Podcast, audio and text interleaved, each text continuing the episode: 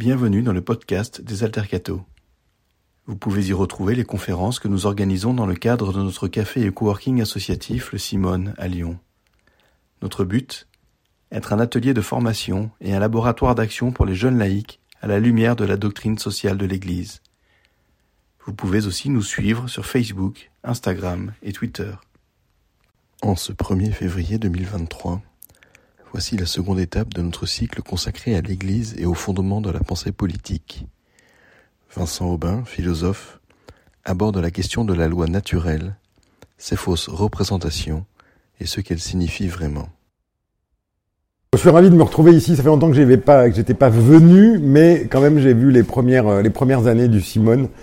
Et maintenant, même si je vis sur la, sur la rive gauche, hein, à la Guillotière, alors c'est très très loin de venir ici, mais je suis vraiment content. C'est la première fois que je prends la parole, et donc je remercie aussi euh, Jérôme de sa confiance et les altercatos euh, en général. Euh, alors je suis prof de philo, donc je vais faire un, exposé qui aura une petite teneur philosophique. J'essaierai de lire dans vos regards si je vous perds. Euh, voilà, euh, parce que le, but c'est pas de, planer dans des hautes sphères, mais d'essayer de tenir un discours qui a un, sens assez général. Et c'est pour ça aussi que je permettrai de, euh, faire des, des, développements qui tiennent un peu de l'histoire des idées pour comprendre comment cette question de la loi naturelle se, se pose à nous et, et, et, et comment se fait-il qu'il y ait autant de malentendus aussi qui se nouent autour de ce concept? Voilà. Donc loi naturelle, comme rappelait Jérôme, à, une époque, l'Église en parlait beaucoup, ça correspond à une période relativement courte, euh, mais qui correspond au moment aussi où l'Église est un peu en lutte contre le monde moderne. Alors bon, d'où l'importance que des gens comme Ozanam, etc., se ressaisissent du concept de loi naturelle pour dire non, non, mais la démocratie, c'est c'est un bon, c'est un bon régime. Euh, mais c'est un peu quand même une marque de fabrique du discours de l'Église catholique sur les questions, notamment politiques, c'est un petit peu comme si, euh, voilà, il y a, des discours, si vous entendez euh, libre marché, en général, vous, savez d'où ça vient. Si vous entendez euh, domination, ce registre-là, vous savez d'où ça vient. Bon, bah, loi naturelle, pendant longtemps, en tout cas, ça a été un marqueur assez fort du discours catholique. L'intitulé proposé pour ce soir, c'était parler de loi naturelle a-t-il encore un sens? Donc, on suppose que ça en a eu, ça a eu payé, mais qu'aujourd'hui, c'est peut-être plus compliqué. Euh, et euh, ma réponse sera que ça a toujours un sens, mais euh, peut-être pas un sens politique au sens où on pourrait l'attendre ou l'espérer quand on aime bien avoir des réponses toutes faites aux questions qui se posent à nous. Et peut-être que c'est pas un concept qu'il est pertinent d'invoquer directement qui n'a pas forcément un sens politique dans nos débats, sauf à une époque où le débat s'était construit idéologiquement et euh, où les catholiques avaient une voix euh, prépondérante, importante, donc ils pouvaient faire entendre leur registre propre. Euh, mais en revanche, c'est une clé pour comprendre nos débats et pour nous orienter dans nos débats. J'essaierai d'expliquer ça. Alors d'abord, autour du concept de loi naturelle, se noue une somme de, de malentendus. Alors je prendrais, il faut toujours avoir, c'est bien d'avoir des, des gens qui sont des boussoles, et puis il y a des boussoles qui indiquent le sud, vous savez. Et donc c'est des gens, ils formulent exactement le contraire de ce que vous pensez, et ça vous aide à, à comprendre, à identifier, euh, à avoir un point de repère. Quoi. Donc là en l'occurrence, ce sera Luc Ferry, euh, dans un texte qu'il a publié de divers, dans divers, de diverses manières, enfin il prend des bouts, etc. Mais c'était un texte en, de défense du, du transhumanisme. Et, euh, et, donc voilà ce qu'écrit Luc Ferry, et donc il va me servir un peu de, de point de départ. Hein. Depuis Thomas d'Aquin, dont, dont nous reparlerons, la théologie catholique est dominée par l'idée qu'il existe un ordre naturel des choses, et que ce qui, ce qui contrevient à cet ordre relève du désordre, ce qui en fait a priori un mal. Par exemple, l'homosexualité relèverait d'un tel désordre, comme l'affirme encore la dernière édition du catéchisme de l'Église catholique, je cite, Les actes d'homosexualité sont intrinsèquement désordonnés, ils sont contraires à la loi naturelle. Et Ferry reprend la parole, c'est dans ce même esprit naturaliste que la famille ne saurait se composer que de trois acteurs, père, mère, enfant. Deux pères et deux mères n'y ont pas leur place, fabriquer des enfants sans père est donc un crime de lèse nature. Alors vous voyez que, bon alors ici d'abord on pourrait dire euh, rapidement, bon on est au degré zéro de la compréhension du concept de loi naturelle, euh, mais l'erreur est intéressante et révélatrice. Hein. Euh, pour Luc Ferry, parler de loi naturelle, c'est se référer implicitement ou non à un ordre naturel des choses. et cet ordre naturel, nous pouvons le connaître et en tirer des normes pour nos existences. Euh, cet ordre naturel revêt pour nous humains une valeur normative ou impérative. Nous devons faire comme fait la nature. Hein, pour reprendre euh, l'exemple de Luc Ferry, hein, euh, selon la nature, un enfant naît de l'union sexuelle féconde d'un homme et d'une femme. c'est donc la manière naturelle d'avoir un enfant, et c'est donc la seule manière légitime d'avoir un enfant. Toute autre manière est immorale, etc. Alors, je ne prononcerai pas sur la valeur de cet argument lui-même parce qu'en gros, il m'intéresse pas du tout. Ça me paraît avoir très peu à voir avec euh, la loi naturelle. Euh, et c'est même une assez piteuse reconstruction. Et de la part d'un philosophe qui cite Thomas d'Aquin, pourrait s'attendre à ce qu'il l'ait lu, par exemple, et que l'ayant lu, il se rende compte que ça colle pas. Et donc souvent, si on suppose qu'il l'a lu, on doit se dire qu'il l'a lu avec des lunettes tellement épaisses ou tellement déformantes qu'il n'a pas euh, vu ce qu'il y avait à lire, qui me paraît plus intéressant et en même temps très éloigné de ce genre de questions, relativement éloigné de ce genre de questions, de savoir combien il faut d'êtres humains et de quel sexe pour faire un enfant. je ne sais pas si Luc Ferry a trouvé un moyen, euh, s'il sait qu'il existe un moyen pour vraiment faire un enfant sans père. Moi, j'ai un doute, mais je pense que c'est une question qui revient à la biologie de, trancher. Euh, alors, en tout cas, quand on ouvre saint Thomas d'Aquin, ce qui est frappant, c'est qu'il n'y a pas de trace d'une normativité de l'ordre naturel. Euh, si, vous, si on ouvre la somme théologique et que regarde les développements de saint Thomas sur la naturelle, il n'y a pas de trace euh, de euh, cette référence à une à une nature dont il serait décrite, dont le fonctionnement serait expliqué, par exemple, et, et, et qui nous fournirait des normes. Il y a une analogie. Alors, on trouve ça peut-être ce qui ressemble le plus à ce que veut dire Ferry, c'est le, le prologue du commentaire que fait saint Thomas d'Aquin. Saint Thomas d'Aquin, vous situez XIIIe siècle, docteur de l'Église, donc grand maître de l'Université de Paris, enfin grand enseignant, hein, et donc figure de référence de la théologie catholique à partir de, ce moment-là ou un petit peu après. Et donc c'est lui la, source, un peu l'auteur, hein, qui parle de la loi naturelle. Et c'est à lui que je me référais euh, principalement, parce que c'est là aussi que je trouve les développements les plus intéressants, les plus stimulants. Donc, mais dans son commentaire de la politique d'Aristote, au début, il dit, il commence comme ça, on disait ars imitatur naturam. Vous savez, l'art imite la nature. Ah ben voilà. Donc, il est en train de parler de l'art politique, la manière d'organiser une cité. Et qu'est-ce qu'il nous dit? L'art imite la nature. Mais il faut lire. En fait, il n'est pas en train de dire faire de l'art, c'est copier la nature. Dans une querelle sur euh, l'art figuratif versus l'art abstrait, par exemple. Il dit, quand l'être humain crée, fabrique, instaure. En fait, il procède comme la nature. C'est-à-dire, il part du plus simple et il compose, par exemple. Vous voyez, on, prend des éléments, euh, on fabrique une table, eh bien, on, on rassemble des parties qu'on structure en une totalité qui ne sera jamais un être naturel, mais il y a une sorte d'analogie entre notre manière de fabriquer et la manière dont la nature produit. Alors cette analogie, il la développe dans les paragraphes qui suivent pour parler de la politique, pour dire au fond,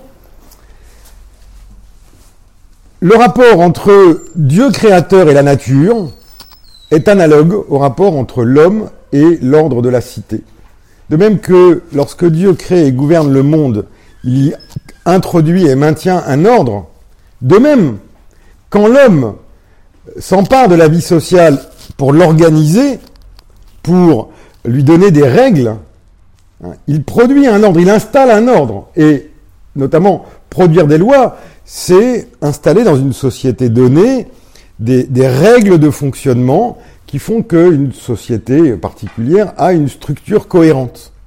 Vous voyez, il y a une analogie entre le rapport entre, disons, Dieu créateur et le monde naturel, et l'homme euh, instituteur, législateur, instituteur au sens euh, classique, et l'ordre de la cité. Euh, Et ça, c'est possible parce que, dit Thomas d'Aquin, dans ce même texte, l'homme, il est participant de la providence divine. C'est-à-dire que par son esprit, il a cette capacité non seulement à être intégré dans un ordre, et vivons d'une vie naturelle qui témoigne de notre appartenance à l'ordre naturel, mais nous avons la capacité à mettre de l'ordre. Quand on crée une association, comme les altercato par exemple, euh, on se réunit, on se rassemble autour d'un objectif, de finalité, on se donne des statuts, des règles, et on fait exister une réalité qui n'existerait pas sans notre intervention, sans notre décision, et qui a même la capacité de d'exister à travers le temps, de se renouveler dans euh, la fidélité à son à l'idée originelle, parce que elle est ce qui permet cette fidélité, notamment, c'est des statuts, un règlement, hein, qui fait que les gens changent, mais que la, la structure créée continue d'exister. Ça, c'est une expression magnifique du fait que nous participons à la Providence. Dans notre, à notre petite échelle, nous sommes capables de faire exister des choses qui n'existaient pas et de les maintenir dans l'existence en leur conférant des règles de fonctionnement. Donc ça, c'est l'idée de base, on pourrait dire, de la politique dans une perspective, voyez, un peu théologique. Il y a une référence à Dieu. Euh, Saint Thomas, dans ce texte précisément, va commenter Aristote, qui n'a pas de référence à la révélation biblique, à l'idée de création, etc. Mais au fond, il peut se ressaisir des explications d'Aristote sur la capacité de l'homme à instaurer un ordre à la lumière de l'idée chrétienne de création et de l'idée chrétienne de providence. Il voit dans cette capacité de l'homme à s'organiser et à organiser la vie commune une manifestation de sa condition de créature éminente, c'est-à-dire ayant en elle cette, participation à l'esprit divin qui euh, la rend capable non seulement donc d'être dans un ordre, mais de mettre de l'ordre. Voilà un peu l'idée fondamentale que je laisse pour l'instant en suspens pour revenir un peu à Luc Ferry. Voyez, en tout cas, l'idée qu'il faut retenir, c'est la manière fondamentale dont l'homme, la manière spécifique dont l'homme participe à la providence pour saint Thomas. C'est pas une manière passive au sens on appartient à un ordre naturel. C'est une manière active. Nous sommes capables, nous aussi, de produire un ordre original. Et en ce sens-là, nous participons à la providence de manière éminente. Nous sommes capables de régir nos vies, chacun d'entre vous, quand euh, il a décidé de venir ici pour cette soirée, alors qu'il y a, je sais pas, il y a un match Nantes-OM, par exemple, euh, qui, aurait pu vous attirer. Enfin, logiquement, enfin, c'était moi-même, ça m'a énormément coûté. Eh bien, vous faites des décisions qui relèvent d'un ordre que vous mettez dans votre vie et qui manifestent le fait que vous participez à la providence. Dans un monde qui serait régi par une loi inflexible de la providence, qui ne veut que le bien, nous serions tous en train de regarder le match Nantes-OM, par exemple. Mais nous sommes capables de faire des choix et d'introduire dans nos existences un ordre différent. Alors je reviens un peu à la, à la méprise de, de Luc Ferry. Pas parce que c'est, j'ai rien contre, enfin, si, pas vrai. Je, euh, pas parce que Luc Ferry m'intéresse spécialement, mais parce que ce qu'il vise me paraît important pour nous et peut-être particulièrement euh, dans un lieu comme, comme le Simone. Parce que en parlant d'ordre naturel à imiter et dans lesquels il faut s'intégrer, euh, Ferry parle de l'Église un peu comme si elle était une de ces sociétés que les anthropologues appellent des sociétés, vous savez, socio-cosmiques, c'est-à-dire des sociétés dans lesquelles les grandes règles de la vie commune sont regardées comme fondées dans l'ordre universel des choses. Ces sociétés se comprennent elles-mêmes comme une partie d'un ordre qui les dépasse, un ordre qui comprend non seulement des hommes, mais généralement des animaux, des esprits, les morts, les plantes souvent, des forces visibles et invisibles à l'œuvre dans la nature, et euh, euh, donc diverses puissances qui sont visibles, invisibles, bienveillantes ou non, et euh, les règles qu'on observe dans la vie commune visent à, garantir l'heureuse intégration de la petite communauté humaine dans cet ordre cosmique dont elle est une partie. Euh, par exemple, je prends quelques exemples empruntés à la littérature anthropologique, ethnographique, et on pourrait multiplier les exemples à l'infini. Mais par exemple, c'est les Indiens du nord du Canada, hein, notamment ceux qui s'appellent les Cris, hein, Cree en anglais, euh, la chasse aux rennes est, vécue comme un épisode d'un échange, quasiment d'une négociation entre le chasseur et l'animal. Il y a un flux constant en fait de, de bienfaits réciproques entre le monde animal et le monde humain qui permet à l'un comme à l'autre de continuer d'exister dans un cycle indéfiniment répété de, vie et de mort. Et alors, dans la chasse, il y a un moment où la bête traquée s'arrête et fixe le chasseur. C'est pas vrai que chez les Indiens, hein, c'est comme ça.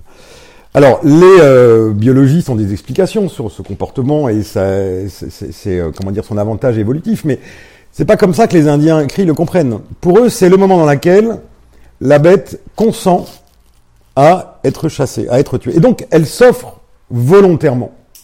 Et c'est très important pour la légitimité de ce qui va suivre que la bête ait consenti. Et alors, si, vous voyez, donc c'est un échange, c'est un, c'est un espèce de don, sachant que l'âme de la bête, son esprit, va revivre dans un autre renne.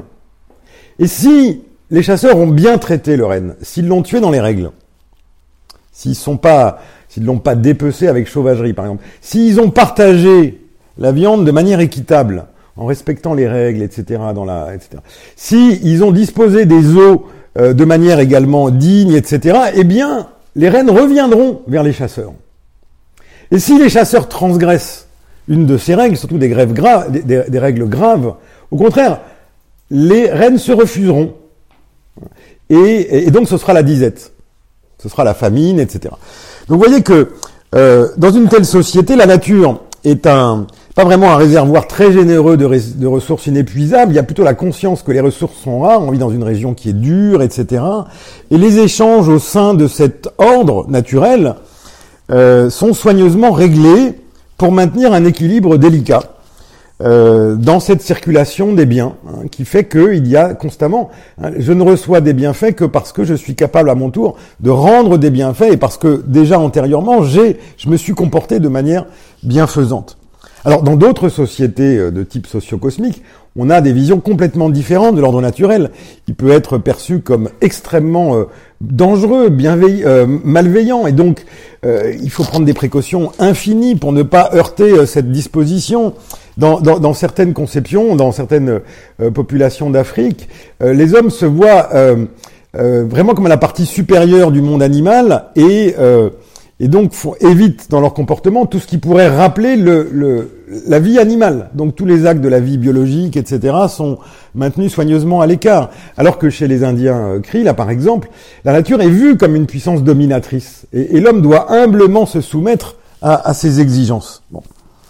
Donc on peut dire que lorsque la vie humaine est, vouée à, s'intégrer dans un ordre naturel, un peu ce que visait Ferry, mais en se trompant vraiment d'objet, voyez parce que c'est complètement étranger au monde chrétien. Mais enfin, euh, dans cette perspective-là, qui nous intéresse, je vais expliquer pourquoi, euh, la transgression d'une règle sociale, de ce qui pour nous est une règle de la vie sociale, des rituels, par exemple, de partage de, d'une, proie, etc.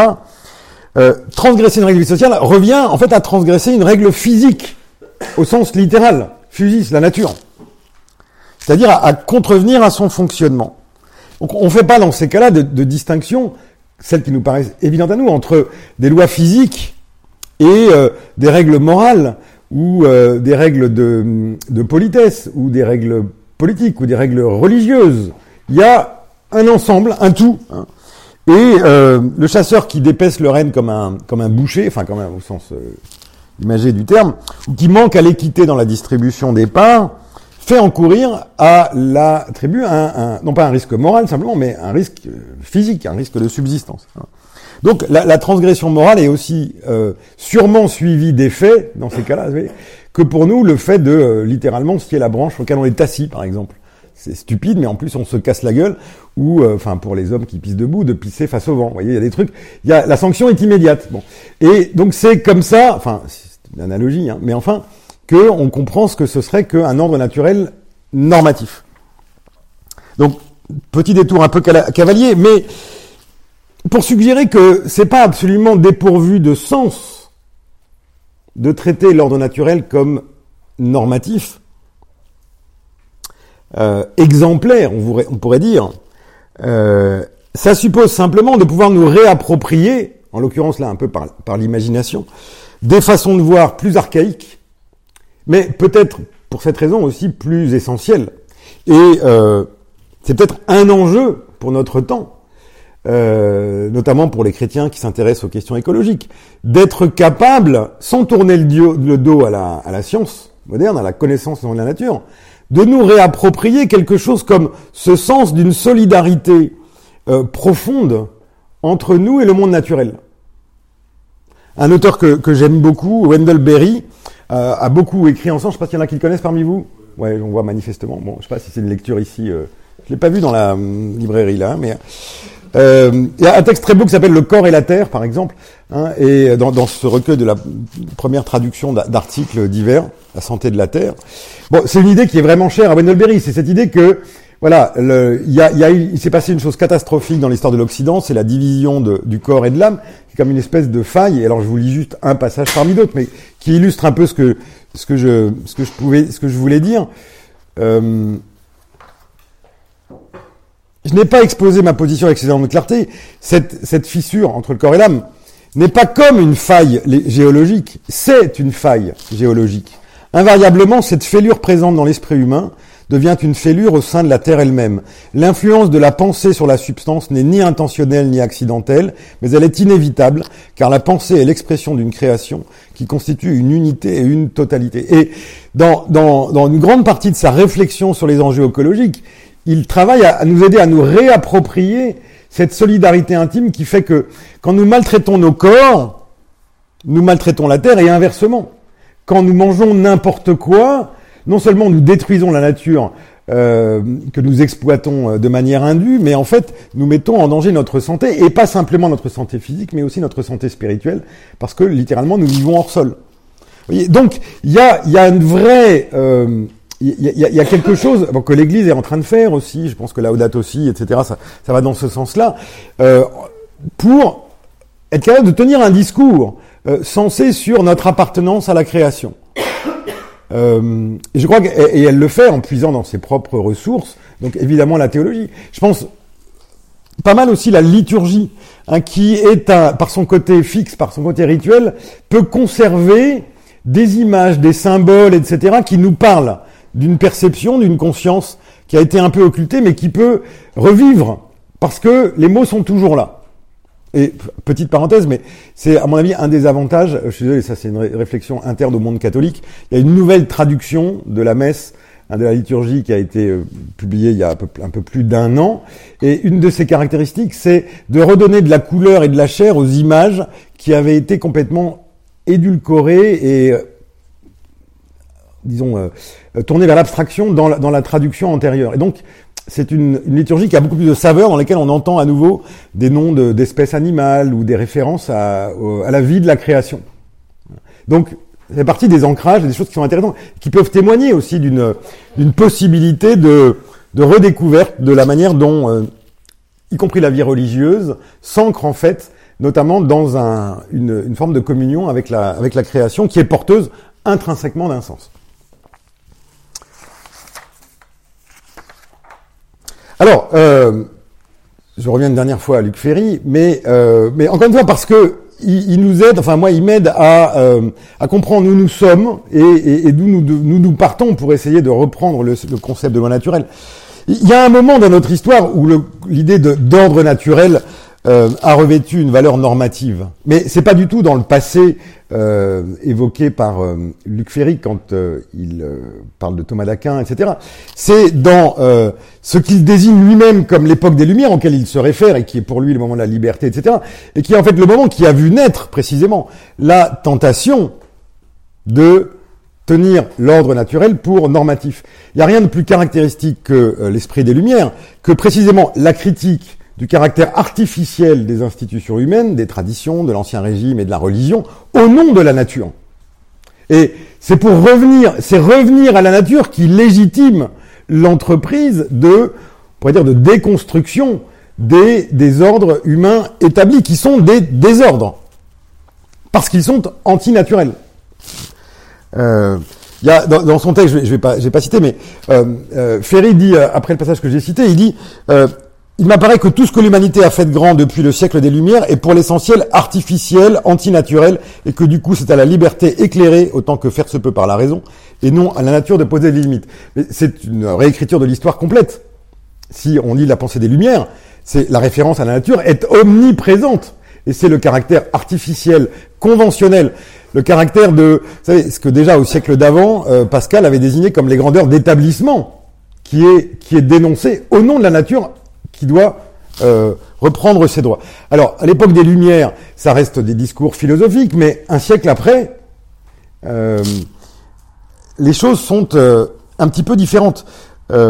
lorsque on se croit en possession d'une science de la société humaine, d'une science au sens où il y a les lois de Newton, et que on a découvert la manière de comprendre la société humaine comme une manifestation de la vie biologique, dont on était censé avoir percé les lois, et donc il fallait songer à réorganiser la vie des sociétés humaines sur la base de la science, de la raison, hein, euh, en tant qu'elle nous découvre le fonctionnement vraiment naturel euh, du monde vivant.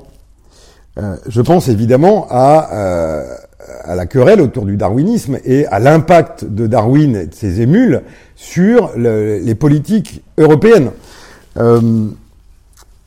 la conception de la nature qui est à l'œuvre ici, c'est la conception moderne typique de la nature qui est objectivée, qui est découverte, scrutée par un œil extérieur, un petit peu comme le, voilà, comme le laborantin, le laborantin qui, qui observe des bacilles à travers son microscope.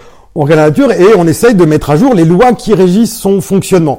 Et à un moment donné, on pense, on a été tellement loin dans la compréhension de l'évolution du monde vivant, l'origine des espèces, etc., qu'on pense avoir trouvé la clé de la sociabilité humaine, de l'organisation, euh, etc., et que tout ça peut être ramené à en définitive, à des poussées de forces instinctives absolument comparables et comparées aux lois de Newton pour euh, le monde, euh, pour la matière inerte. Je cite un passage de Darwin qui fait comprendre que c'est pas sans conséquence. Hein.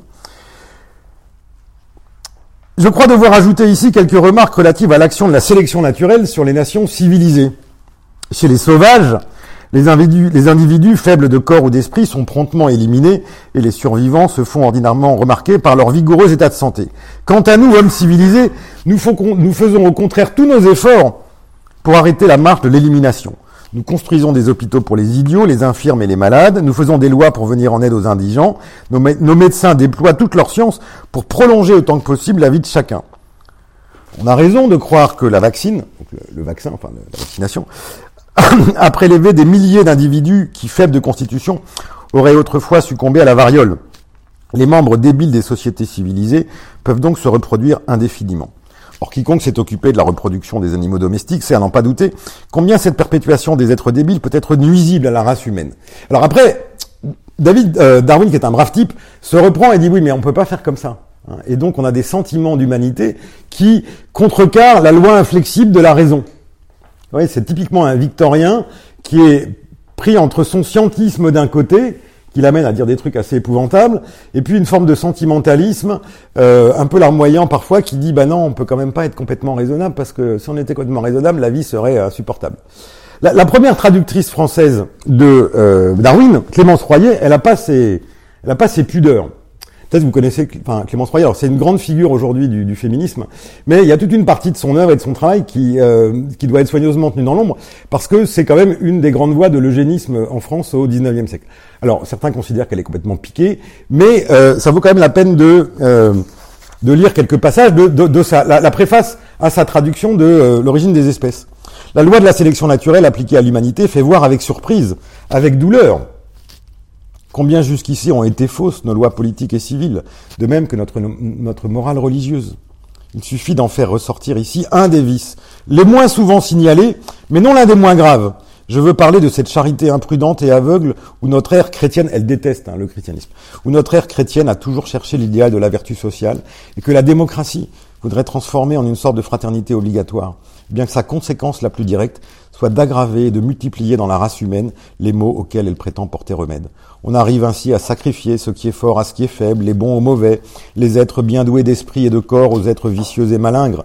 Que résulte-t-il de cette protection inintelligente accordée exclusivement aux faibles, aux infirmes, aux incurables, aux méchants eux-mêmes, enfin à tous les disgraciés de la nature C'est que les maux dont ils sont atteints tendent à se perpétuer indéfiniment. C'est que le mal augmente au lieu de diminuer et qu'il s'accroît de plus en plus aux dépens du bien. Bon, on pourrait continuer, il y en a des tonnes comme ça sur ce registre, mais vous voyez, il y a un moment quand même dans notre histoire où la sélection naturelle et l'ordre naturel a eu une valeur normative et euh, ça s'est pas bien fini. Hein, et euh, et Darwin n'y est pas pour rien, même si lui-même il hésite, il est machin, il est bon, il a, mais euh, ceux qui le lisent, ceux qui le traduisent, ceux qui le divulguent, et d'autres qui travaillent avec lui au même moment, Ernst Haeckel étant le plus connu et peut-être le plus sinistre euh, de tous, ils ont un rôle absolument capital dans la naissance de l'idéologie totalitaire. C'est absolument évident. Donc, euh, alors voilà pour l'homme naturel, vous voyez, et donc c'est pas euh, si on veut trouver dans notre histoire un moment dans lequel on a prétendu se référer à l'ordre de la nature, à moins de plonger dans un passé archaïque, il faut regarder euh, pas très longtemps avant maintenant. Quand on pense que la science nous donne la vérité sur la nature, et une science qui est elle-même conçue sur le modèle des, lois physiques. Je pense qu'aujourd'hui, euh, l'écologie scientifique nous décrit le fonctionnement de la nature d'une manière autrement moins simplifiée. Il n'y a plus que a pas, a pas que la sélection naturelle. Il n'y a pas que la lutte pour la vie. Mais c'est quand même dangereux, en ce sens, de se référer à l'ordre naturel. Alors, j'en viens à Thomas d'Aquin, ce qui était quand même mon sujet, donc j'espère que vous n'avez pas complètement perdu. Euh, parce que c'est euh, c'est la référence obligée hein, sur le sujet, et comme je vous l'ai dit tout à l'heure, c'est également le, le, penseur le plus profond et le, plus, le plus stimulant, même si le lire suppose de s'arracher aussi à des lectures un peu préconçues, euh, un peu partisanes, ce qu'on pourrait appeler une construction idéologique de la loi naturelle qui a servi à certaines époques comme, euh, comme arme disons, pour critiquer le caractère antinaturel ou contre la volonté divine, euh, par exemple de la démocratie ou des droits de l'homme euh, ou, euh, ou d'autres choses, ou de la propriété privée d'ailleurs, dans d'autres contextes. Alors, il faut bien comprendre que Thomas d'Aquin parle de la loi naturelle dans l'optique, dans une optique politique. C'est-à-dire ce qui l'intéresse, c'est la capacité humaine, que j'ai rappelé tout à l'heure, à instituer un ordre politique le concept de loi naturelle est là pour rendre compte de cette capacité humaine, non seulement d'introduire un ordre, mais d'introduire un ordre raisonnable ou un ordre juste. C'est-à-dire qui correspond à quelque chose qui, qui le précède en quelque sorte, hein, qui existe en dehors de lui, qui, fait que c'est pas n'importe quel ordre euh, établi et maintenu par la force qui manifeste euh, le meilleur de la capacité humaine à organiser, mais c'est un ordre qui euh, permet de vivre dans la justice, dans euh, la dignité, euh, etc. Alors, la politique. Pour Thomas, une des plus belles définitions qu'il donne de la politique et notamment de l'art de la législation, c'est, dit-il, l'art d'instituer et d'organiser la vie humaine. D'abord parce que le fait qu'il y a des règles fixes donc des lois, est préférable au fait de devoir s'en remettre constamment au jugement d'un arbitre, de convoquer, le, de convoquer un juge. Donc le règne de la loi est préférable à, à la République des juges, si vous voulez. Hein, il, faut qu'il y ait des règles fixes communes pour tout le monde, publiques, discutées, débattues, euh, qui, servent de, qui servent de référence. Il ne s'agit pas que la loi détermine en détail tout ce qui est dû par chacun à tout le monde, dans toutes les situations imaginables mais plutôt, c'est sa pensée de la loi, que la loi fixe une règle raisonnable et claire pour un certain nombre de rapports humains typiques. Et ça, c'est possible parce que les personnes sont en nombre euh, infini, enfin pas infini, mais je veux dire, elles, elles, sont différentes les unes des autres, elles sont remplacées, elles meurent, elles naissent, etc. Donc, de ce point de vue-là, il y a une diversité immaîtrisable, mais au sein d'une société donnée, les relations typiques sont relativement fixes. C'est-à-dire que les positions, les statuts, les responsabilités que nous assumons au sein d'une vie sociale peuvent se ramener à l'unité, à une forme de... On peut maîtriser cette diversité euh, et, dicter des règles pour régir ces relations typiques.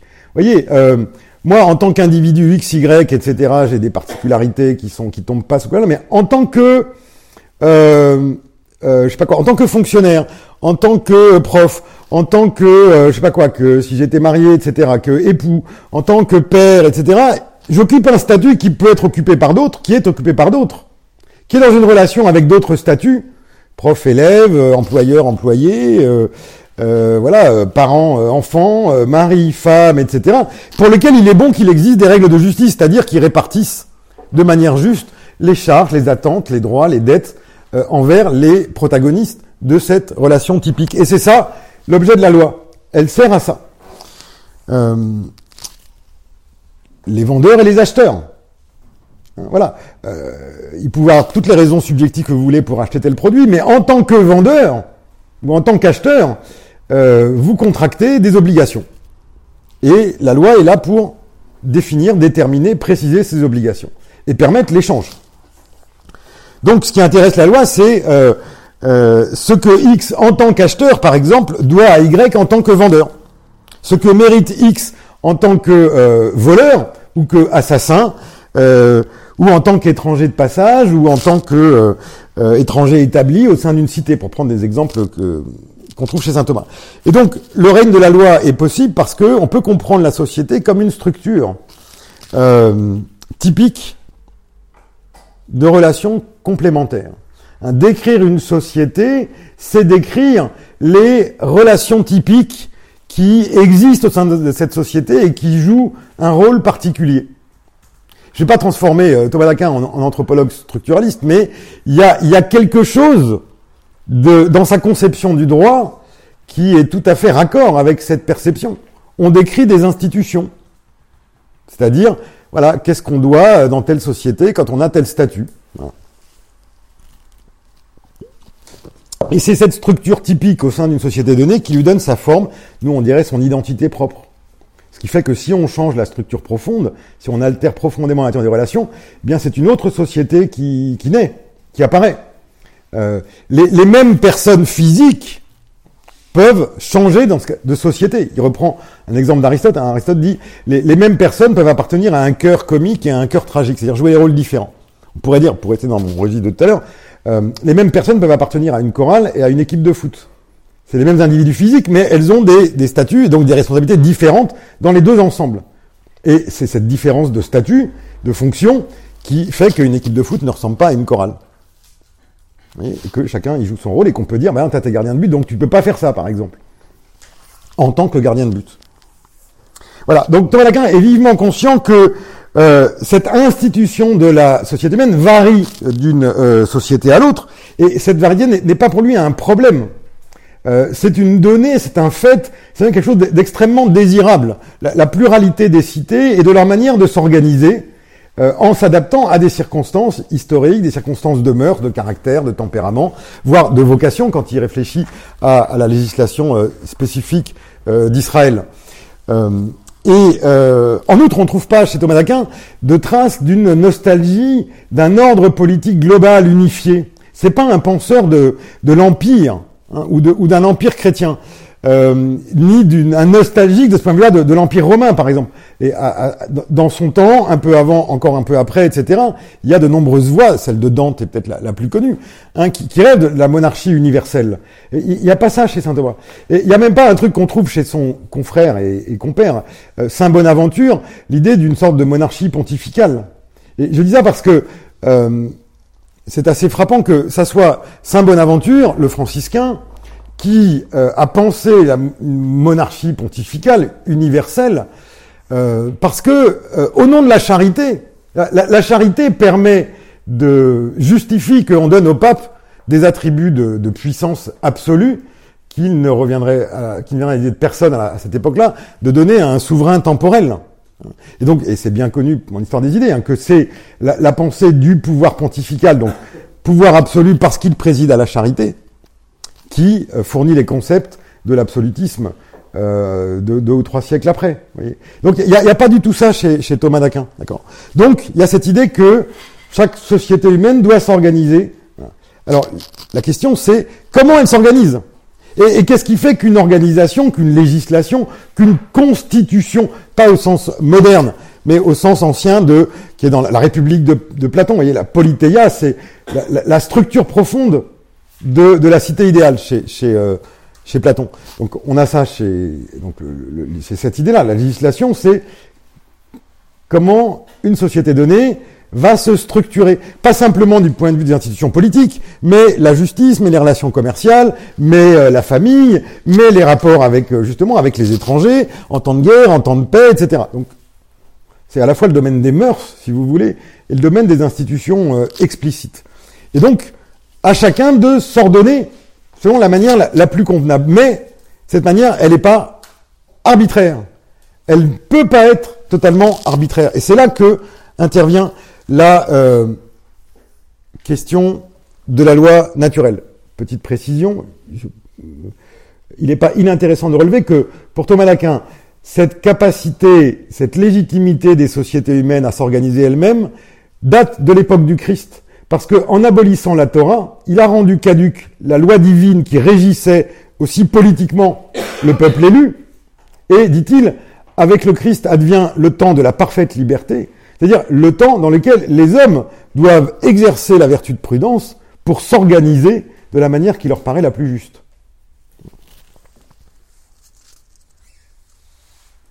Donc, est-ce qu'on peut comprendre cet ordre d'origine humaine comme résultant d'une pure décision, comme étant une pure création, euh, un pur fiat donc, vous voyez, les formules de l'absolutiste, de l'absolutisme, euh, sig volo, sig jubeo. Hein. C'est, ce que je veux, c'est ce que j'ordonne, et que ma volonté tienne lieu de raison. Pourquoi c'est comme ça? Parce que le roi l'a voulu. Est-ce que ça nous satisfait? La notion de loi naturelle est là pour expliquer pourquoi on ne peut répondre que par la négative à cette idée d'un ordre qui serait institué de toutes pièces de manière arbitraire.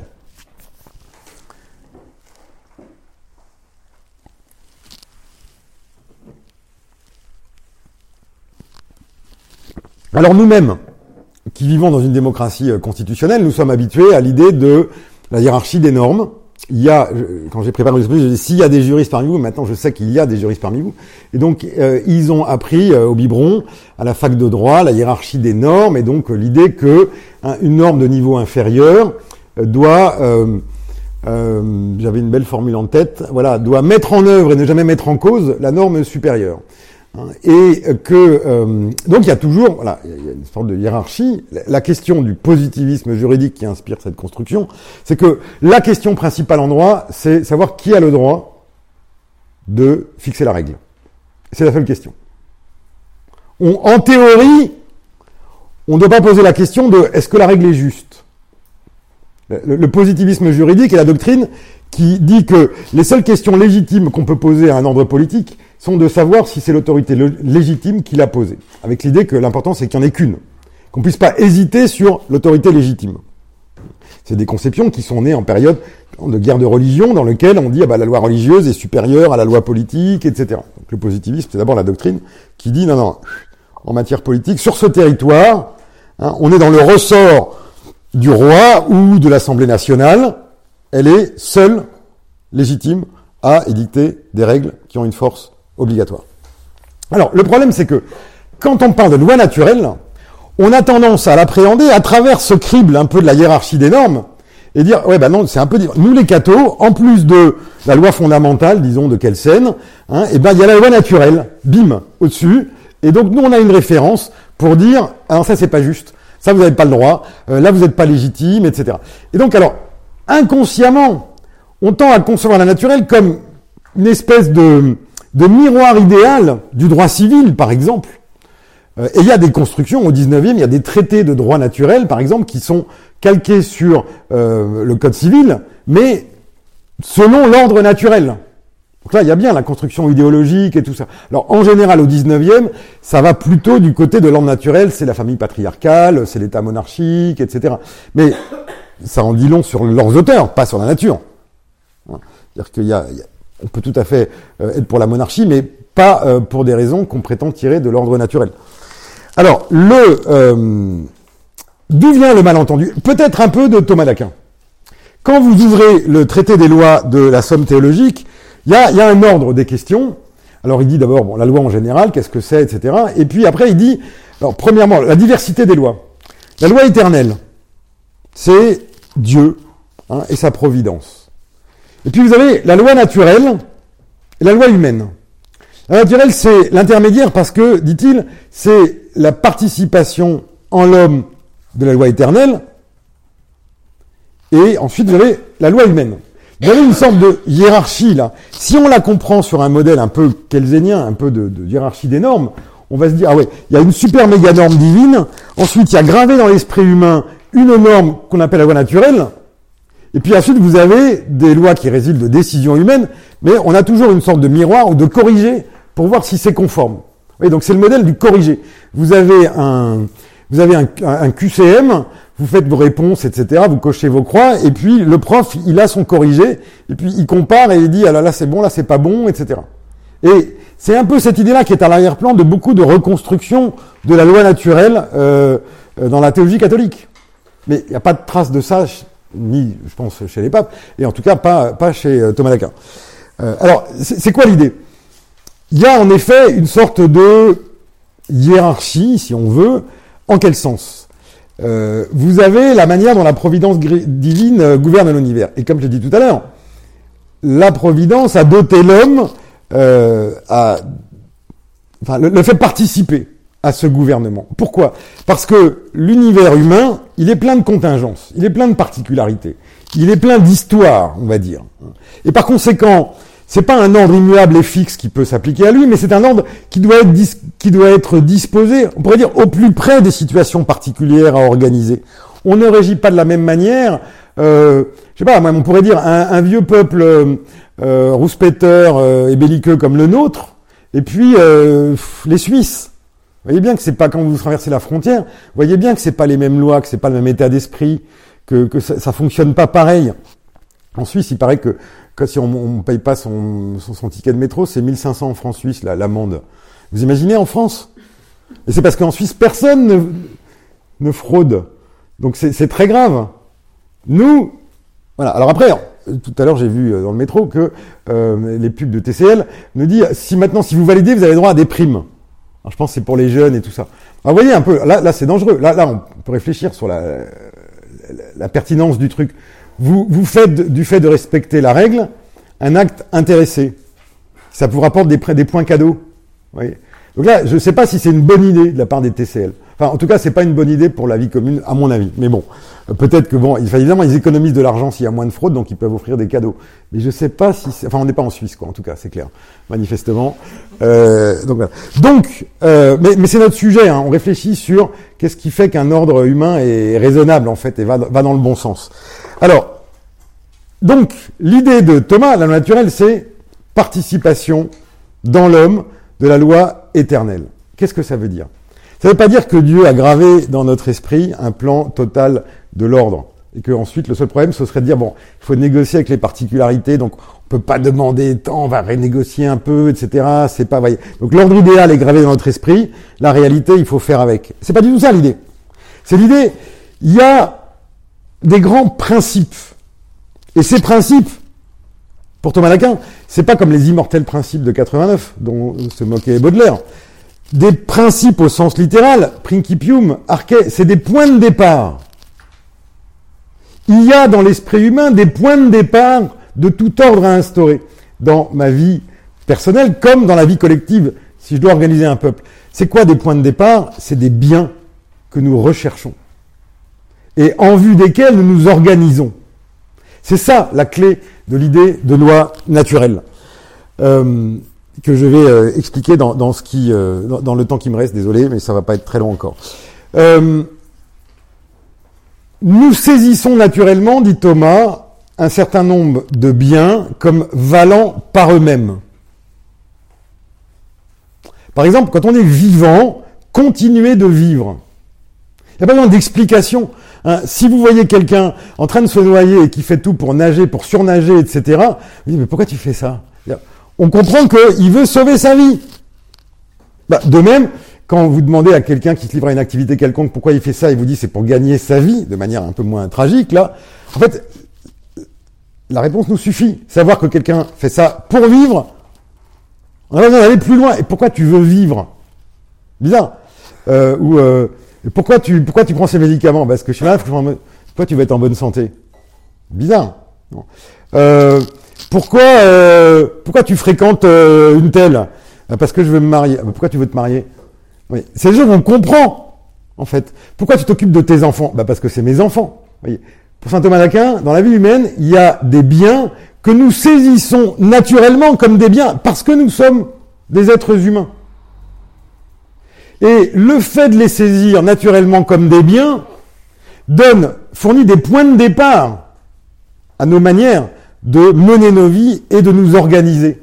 Par exemple, nous faisons en sorte, à un niveau collectif, on l'a vécu il n'y a pas très longtemps, hein, que on se dit, bah non, mais la santé c'est important pour tout le monde. Donc on va prendre des mesures pour protéger la santé des gens. Donc la loi naturelle explique pourquoi on veut protéger la santé. Le fonctionnement du gouvernement et des agences de santé, etc., explique pourquoi on l'a fait comme ça. La loi naturelle ne nous dit pas qu'il faut que tout le monde soit vacciné. Elle nous permet juste de comprendre pourquoi une politique orientée vers la santé est une politique qui a un sens humain. Est-elle la meilleure? Est-elle la seule? Euh, Est-elle la plus opportune? C'est la discussion politique. Mais nous pouvons la mener parce que nous comprenons les biens humains qui sont en jeu et que ce sont aussi des biens pour nous. Je sais pas, les, les antivax qui nous ont euh, euh, euh, donc qui occupent, enfin, des gens à qui on a parlé pendant pendant ces trois ans, etc.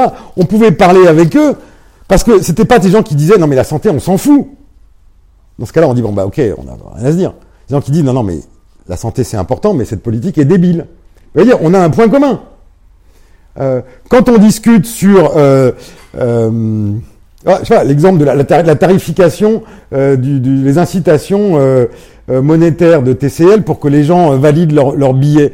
Derrière, il y a une discussion qu'on comprend parce qu'on dit non mais la, la sociabilité, la confiance, c'est bon pour une société. Vous savez pourquoi vous voulez telle mesure? Ah bah, ça va faire que les gens vont plus parler, vont se méfier les uns des autres et tout ça. Je comprends plus. C'est quoi le sens humain de cette mesure? En quoi c'est une contribution à un ordre politique? Le fait de poser cette question, c'est la loi naturelle. Vous allez, mais quand on s'organise, c'est pour des biens qui ont un sens humain. À partir de là, la délibération vise à concrétiser, à déterminer des manières pratiques d'honorer ces biens qui font sens pour nous tous. Qui nous permettent également euh, de comprendre les mœurs de populations exotiques, qui vivent d'une manière qui nous paraît totalement différente, par exemple les Suisses, et pourtant nous comprenons que leur manière de vivre la, la, l'amitié sociale, euh, d'organiser, je sais pas, la vie économique, etc. Ça, c'est leur manière de répondre à des biens auxquels nous répondons, nous, d'une autre façon. Et c'est la preuve expérimentale de notre humanité commune. Nous pouvons les comprendre.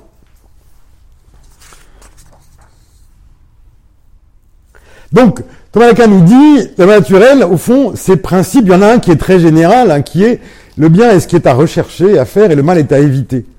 C'est le fonctionnement même de notre intelligence quand elle s'occupe de questions pratiques. Quand on veut résoudre un problème, la question qu'on se pose implicitement toujours, c'est comment le résoudre pour que ça soit bien. C'est pas le bien au sens moral ou étroitement moral, voyez, c'est la, recherche du plaisir esthétique est un bien humain que nous comprenons, qui fait partie de l'humanité. Nous sommes des êtres, euh, voilà, tels que nous sommes. Le plaisir esthétique a un sens pour nous. Donc, euh, donc c'est pas voilà quelque chose de étroitement moral. C'est des biens, on pourrait dire substantiels. La, la, continuer euh, la, poursuite de, de, notre existence, la santé. Donc il dit voilà l'union l'union conjugale, l'éducation des enfants la connaissance de la vérité, la vie sociale sont des biens humains. C'est-à-dire ces biens qui sont typiques du genre de créature qu'est l'être humain. Nous en avons une partie commune avec des animaux. Et ce serait toute une voie à explorer aussi par cette piste-là, de reprendre pied aussi dans notre condition animale. En tout cas, ce qu'on voit, c'est que la loi naturelle, nous permet, il y a eu des débats au Moyen Âge et à, à l'époque contemporaine infinis sur le sens de cette relation avec voilà, les, principes de voie naturelle qu'on a commun avec le monde animal. Mais ça dit quelque chose de, pour moi, de, de, très simple.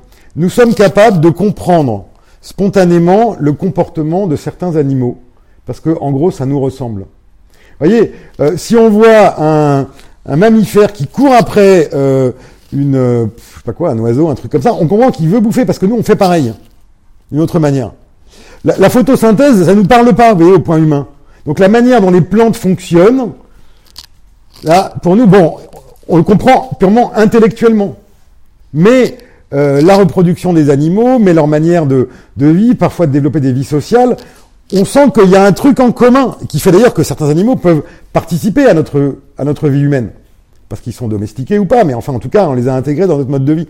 Et on, comprend comment ils fonctionnent. Donc je pense que c'est ça le côté la loi naturelle, ça nous ancre aussi dans notre nature animale. Mais il y a une partie qui tient à notre existence, à notre nature spirituelle, et qui font qu'il y a des biens comme, comme l'amitié, comme la connaissance de la vérité, euh, qui, parce qu'on a un esprit, donc quand on cherche à, à savoir ce qu'il en est sur une question, ce qu'on veut, c'est la bonne réponse. C'est-à-dire que ça soit vrai. C'est pas juste une réponse. Donc on est orienté vers la vérité. Et là encore, pas la peine de mettre la vérité avec un grand V, la vérité absolue, etc. C'est juste, quand je regarde l'heure, je veux que ça soit la bonne heure. Euh, quand euh, je demande l'adresse du Simone, je veux qu'on me donne la bonne adresse. Alors, vous voyez, ça veut dire que euh, on pourrait imaginer, on peut imaginer malheureusement, il n'y a pas besoin d'imaginer, si tu connais l'histoire, des législations qui attaquent frontalement le besoin humain de vérité. Par exemple, dans nos sociétés, il y a une institution qui est vouée à la recherche de la vérité, qui s'appelle l'université. Donc on peut dire, voilà, une mesure qui dirait, non mais alors, pour des raisons budgétaires, etc., nous allons euh, confier les universités au GAFTA, par exemple, ou à l'industrie de l'armement, parce qu'il y a des fonds. Eh bien, on pourrait dire, c'est contraire au droit naturel, si on veut. C'est-à-dire, le bien de la vérité que ces institutions sont censées servir est gravement compromis par ce genre de mesures. Donc, on aurait une bonne raison de, les critiquer. Euh, des mesures qui visent à, qui, qui attaquent la sociabilité, la capacité de se faire confiance, elles peuvent être légitimes. Quand vous entrez dans un village en France avec marqué euh, ici voisin vigilant, machin, etc. Oui, ça a du sens. On peut comprendre le besoin de sécurité et tout ça. Et après se dire, ouais, mais il, y a des enjeux, il y a des répercussions. La, solution directe à un problème bien concret, bien identifié, n'est pas forcément la plus raisonnable. Parce que nous sommes sensibles non seulement à l'insécurité, mais aussi aux besoins de la convivialité, par exemple.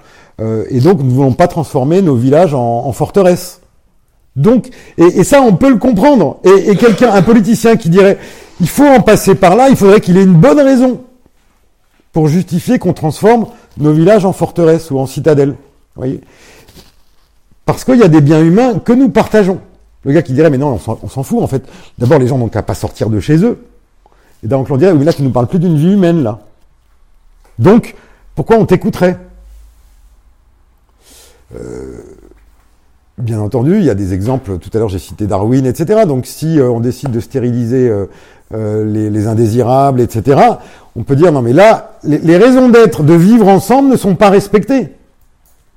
Donc, nous avons toutes les raisons de nous opposer à ce genre de mesures. Mais en général, la loi naturelle fonctionne pas de cette manière purement négative et critique. Elle sert, ce que j'ai un peu esquissé, de, de réservoir commun de réservoir de, d'orientation commune, de, d'inclination, dit Thomas d'Aquin, commune, que nous partageons du fait que avez la nature, qui nous permet de délibérer ensemble sur la meilleure manière de nous organiser. Et donc, qui nous permet également de critiquer des décisions concrètes, non pas en invoquant la loi naturelle, mais à partir d'elle, c'est-à-dire parce que nous partageons le souci de promouvoir des biens humains que nous reconnaissons comme tels, à partir d'elle, de proposer des décisions au terme d'une délibération euh, éclairée qui nous paraissent mieux honorer ces biens, mieux les, les promouvoir, mieux les protéger. Donc la loi naturelle, c'est la condition du dialogue civique. Et je dirais que dans une n'importe quel régime peut se passer de loi naturelle, sauf la démocratie. C'est-à-dire sauf le régime dans lequel nous sommes censés participer à la délibération commune. Donc avoir un avis. Et donc pour ça, avoir une base commune. Et aussi au niveau naturel pour que c'est un sens humain, mais aussi au niveau directement politique d'une appartenance commune qui fait que n'est pas habilité à prendre part à la décision politique quelqu'un qui serait dans une situation de pure extériorité en disant la naturelle dans mon esprit me dit ça c'est bien, ça c'est pas bien, etc. C'est quelqu'un qui participe à des idéaux civiques qui a une forme de patriotisme, qui aime la cité dans laquelle il vit et qui dit non mais on pourrait mieux faire pour mieux vivre ensemble, pour que ça soit davantage nous-mêmes. Et, ça, c'est être citoyen. Et ce qui nous rend capable de ça, au fond, à la base, c'est la loi naturelle. C'est le fait que nous avons ces points de départ. Nous avons ces biens qui structurent et orientent toutes nos délibérations. En un sens, ça va pas très loin la loi naturelle. Vous voyez, c'est pas un truc qui nous permet de trancher toutes les questions concrètes et pratiques qui se posent à nous. Euh, mais c'est pas un problème parce que la loi naturelle, c'est uniquement, on pourrait dire, la base. Si nous avons besoin de participer à une vie civique, c'est de développer ce que ça appelle la vertu de prudence. Et la prudence du citoyen, c'est-à-dire la capacité à avoir un avis éclairé sur ce qu'il serait bon que nous faisions ensemble, ou sur la règle qu'il serait bon que nous adoptions collectivement. Et ça, il suffit pas de d'avoir la loi naturelle. Il faut avoir un ancrage et une connaissance concrète des circonstances, du terrain, du moment historique, etc.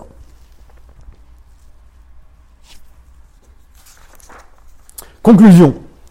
La notion de loi naturelle relève en fait d'une réflexion spéculative, théorique si on veut, sur la structure fondamentale de l'ordre des ordres pratiques humains, des manières humaines, des résultats des entreprises humaines pour mettre de l'ordre quelque part, pour organiser quelque chose. Encore une fois, pensez à la vie d'une association. C'est-à-dire de l'ordre donc qui résulte de décisions d'agents humains. Et elle renvoie à la naturelle à l'horizon de sens, d'intelligibilité dans lequel s'inscrivent nos actes et nos pratiques. Elle explique que nous nous comprenions, que nous puissions comprendre même des réalisations humaines foncièrement différentes des nôtres parce que nous avons une commune humanité. Et cette idée naturelle, elle est incompatible avec l'idée que l'ordre humain résulterait d'une pure liberté, comprise comme capacité de créer de toutes pièces un ordre quelconque. La liberté est pour nous la capacité, la responsabilité de mettre en œuvre un ordre qui revête un sens humain, qui est une signification, une intelligibilité humaine, une pertinence pour le genre de créature que nous sommes. Donc la raison n'intervient pas seulement comme instance de modération, hein, de régulation, une fois que la liberté s'est exprimée, mais elle est à la source même de nos décisions libres. Précisément parce qu'elle est structurée d'abord par cette inclination vers des biens humains que nous reconnaissons tous comme tels. Mais la notion de loi naturelle ne peut pas se substituer à l'apprentissage de la prudence, hein, et plus généralement de la capacité à s'approprier les questions civiques pour contribuer de manière honorable, pertinente, respectable à leur résolution. Et c'est pourquoi il est rarement pertinent pour un citoyen euh, de se référer directement à la loi naturelle. Ce dont il doit, ce qu'il doit maîtriser, ce qu'il doit mentionner quand il veut prendre part à un débat, ce sont des circonstances dans lesquelles nous nous trouvons, et en présupposant des biens auxquels nous tenons, et qu'il faut être capable de nommer et dire mais ça heurte la convivialité ou euh, euh, ça blesse, je sais pas quoi, la capacité des gens à s'engager ou ça compromet la capacité de recherche de la vérité, c'est faire appel à la loi naturelle. L'important, c'est que nous nous référions à, ces biens humains qui lui donnent un contenu. Pas besoin de nommer la loi naturelle. Les gens comprennent très bien. Quand vous dites, non, mais la liberté de la recherche scientifique est compromise, on comprend qu'il y a un bien humain c'est la forme que ça prend, la recherche de la vérité dans nos sociétés, qu'il y a un bien humain qui est menacé. Et ça, ça a du sens pour les gens. De même, quand on dit non, non, mais là, cette décision, cette mesure, cette réforme est injuste, on se réfère à un bien humain. C'est-à-dire, on dit, ça attaque directement le tissu de notre vie sociale. Hein, et quand on se réfère dans certaines circonstances à l'injustice euh, radicale d'une institution, en fait, nous pouvons le comprendre grâce à la loi naturelle. Le dernier grand acteur politique, à mon sens, qui euh, se soit référé à la naturelle de manière sensée, c'est Martin Luther King. Et il l'a fait de manière extrêmement vibrante, éloquente, aussi en présupposant une culture chrétienne qui était partagée par euh, la, plupart de ses concitoyens. Mais au fond, il nous parle parce qu'il parle de justice. Et parce que quand il décrit ce que c'est qu'une société où régnerait vraiment la justice, nous pouvons le comprendre même au prix d'une conversion intérieure. Et le fait que nous puissions le comprendre est la meilleure preuve de l'existence de la loi naturelle. Merci pour votre écoute. N'hésitez pas à venir nous retrouver pour une prochaine conférence au café Le Simone, 45 rue Vaucourt, dans le deuxième arrondissement de Lyon. À bientôt.